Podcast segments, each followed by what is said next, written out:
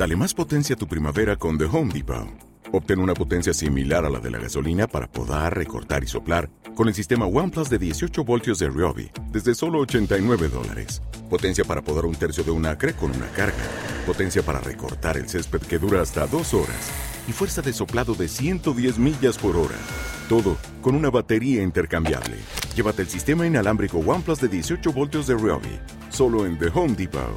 Haces más. Logras más.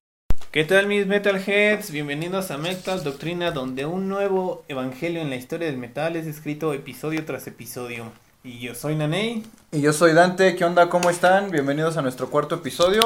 Y pues hoy les vamos a traer un nuevo, un nuevo lanzamiento, como habíamos prometido. Y pues bueno, Naney, ¿qué, qué traemos hoy? Muy bien, este es un eh, disco nuevo, reciente, lanzado este año. Este di- disco es un poco especial porque es de, de Argentina, entonces ahí vamos a estar eh, reseñando un disco que es de nuestros compañeros latinos. Este disco eh, pertenece a la banda Los Males del Mundo. Es su primer disco de estudio, ya tenían un LP. Y bueno, yo antes de dar este reseñas, nada más con eh, quiero decir que esta, esta banda está conformada por solo dos personas. Sí, sí, sí, son solo dos personas. Es una persona que hace de guitarrista y de cantante y la otra persona que es el bataco. Y supongo que hacen algunos arreglos ahí. Sí, sí, sí. ajá, en el disco. Exacto. eh, bueno, yo la verdad es que escuché este disco aquí por recomendación de Naney, que fue el primero que lo escuchó y la verdad es que quedé impactado porque pues la verdad es que es un discazo, o sea, la verdad es que me, me sorprendió. Este, bueno, ya estaremos hablando un poco más a profundidad de, de las cinco canciones que conforman a este disco. Eh, quiero decir que las canciones son muy largas y el género del disco pues es black metal puro. Eh, podría ser como atmosférico, pero sí, eh, por los tonos como que son más lentos y todo. Y la como duración de las canciones. Podría también considerarse atmosférico. Sí, de hecho, al inicio, el inicio de la, con la primera canción es este totalmente atmosférico, tiene como un intro ahí como de dos, tres minutitos, medio melódico, medio atmosférico, y de repente todo llega como un puñetazo a la cara, y la verdad es que te llega como una ola así de puro black metal, y es la primera canción está muy muy buena, y a pesar de que pues es una rola que dura aproximadamente 12 minutos, eh, pues es una canción muy muy larga para el género porque usualmente en el género pues encontramos canciones que rondan por ahí de los 4 o 5 minutos pero es una canción que dura 12 minutos y a pesar de la duración no se te hace larga para nada y aparte pues está muy agresiva está muy bien la verdad Sí, estamos hablando de Falling into Nothing. Como dato curioso, los diálogos que aparecen en este como intro pertenecen a la canción El séptimo sello.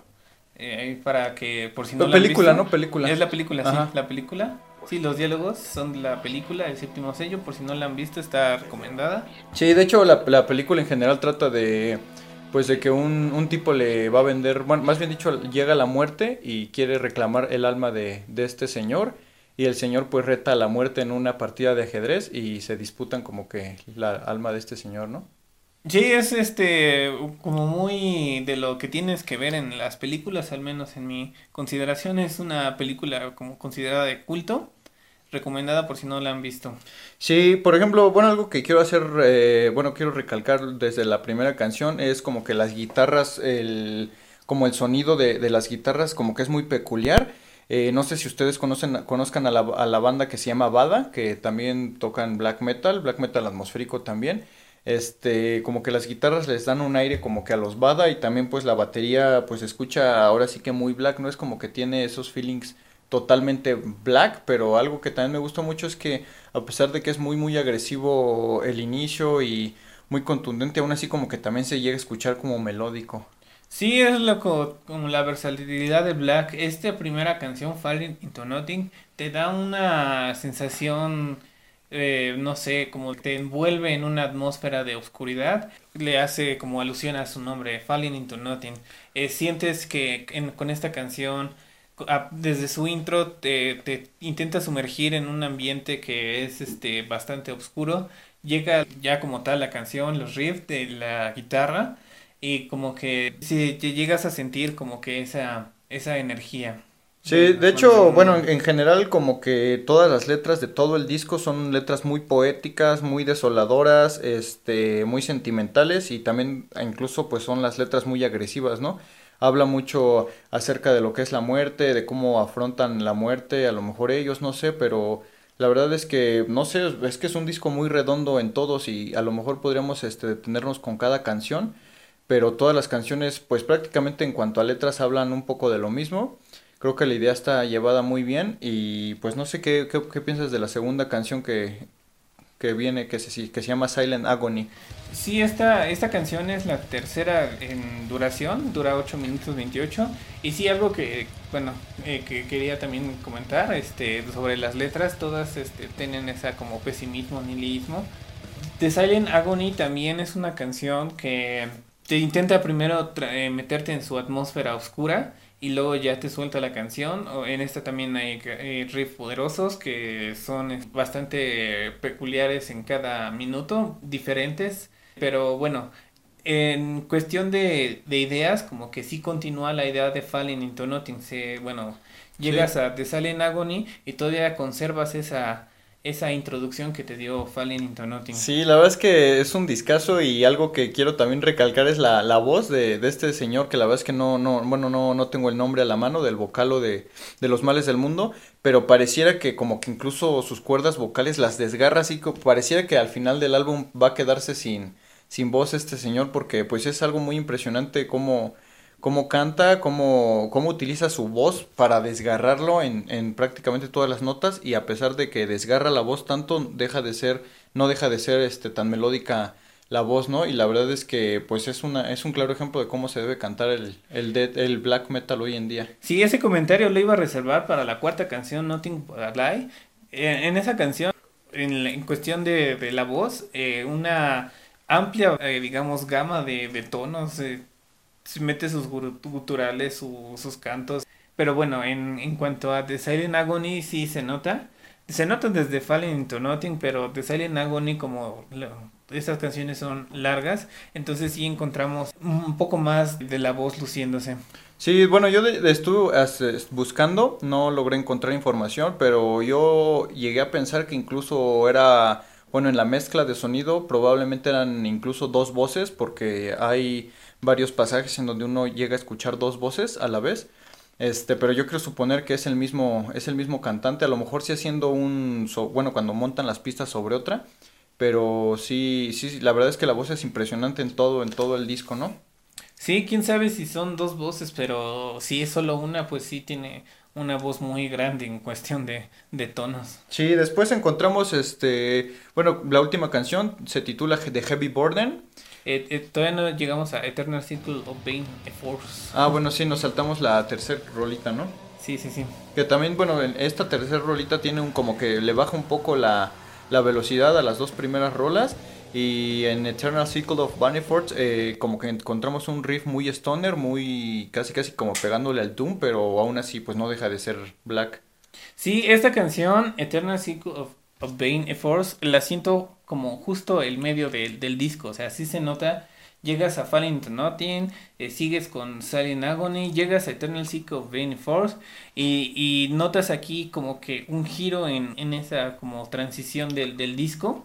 Eh, Eternal Cycle of Bane Force es como otra, digamos, presentación de otra idea que se nota bastante en Nothing But a Lie, pero Eternal Cycle of Bane Force es una canción que tiene variedad en cuanto a a, a riffs, pero en el sentido de que son más melódicos. Yo siento que esta canción es uh, más este, tranquila porque es una transición. Sí, y en la cuarta rola, bueno, ya la habíamos este, comentado un poco, pero aquí sí quiero decir que es la clásica rola de black metal en donde uno encuentra gritos por doquier, pero no gritos a lo pendejo, ¿no? Porque a veces hay muchas canciones de black metal, de death metal, en donde uno encuentra pues gritos ahora sí que esparcidos a lo, a lo pendejo en toda la canción, pero aquí la verdad es que es una idea muy bien trabajada y a pesar de que está plagada de, de lamentos y de, y de gritos, pues es una muy muy buena canción, muy bien trabajada, muy bien llevada a cabo y la verdad es que pues es otro rolón también de, de este disco que,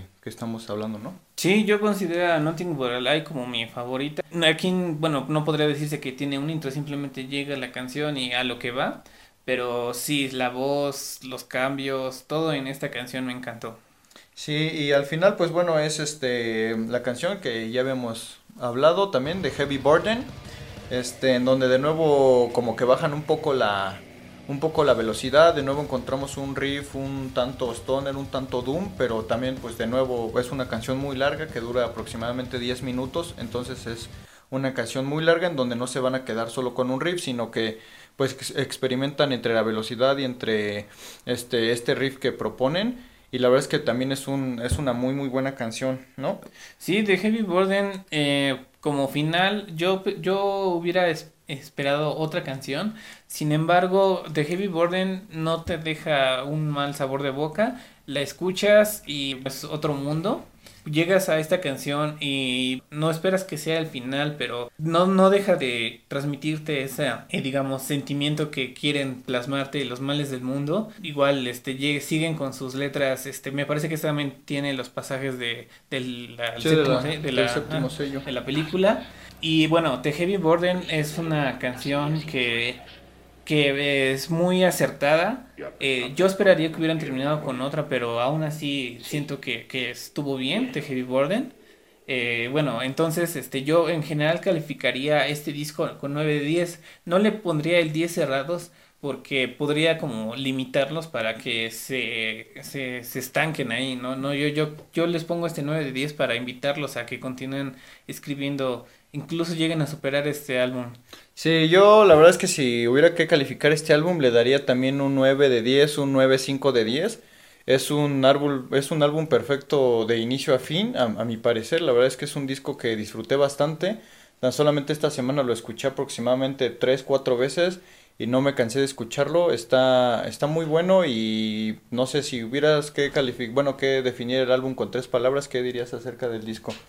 Eh, yo definitivamente usaría Obscuro por los temas, la música, eh, las letras. Definitivamente usaría Nuevo por, bueno, dos cosas que sería como nueva banda, nuevo descubrimiento y recomendado definitivamente. Sí, definitivamente un álbum muy recomendado y pues ya saben si les gustó este episodio pues denle like y leemos sus comentarios para escuchar qué nuevos álbumes quieren que traigamos al canal.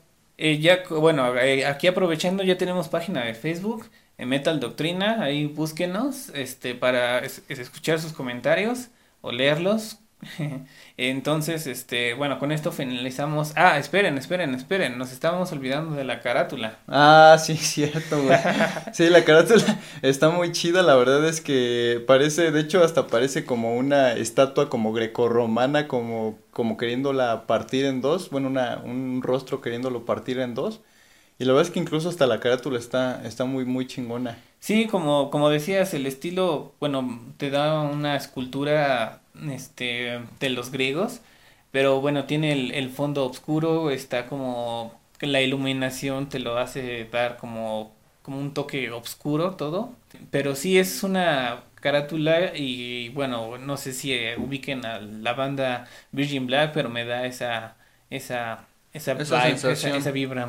Sí, sí, sí, la verdad es que si no quieren estar defraudados con algún álbum de black metal y si lo que traen y si lo que traen, bueno, son ganas de escuchar algo muy misántropo, muy agresivo, muy melódico, muy, muy, muy bien hecho, este es el disco y la verdad es que es un discazo.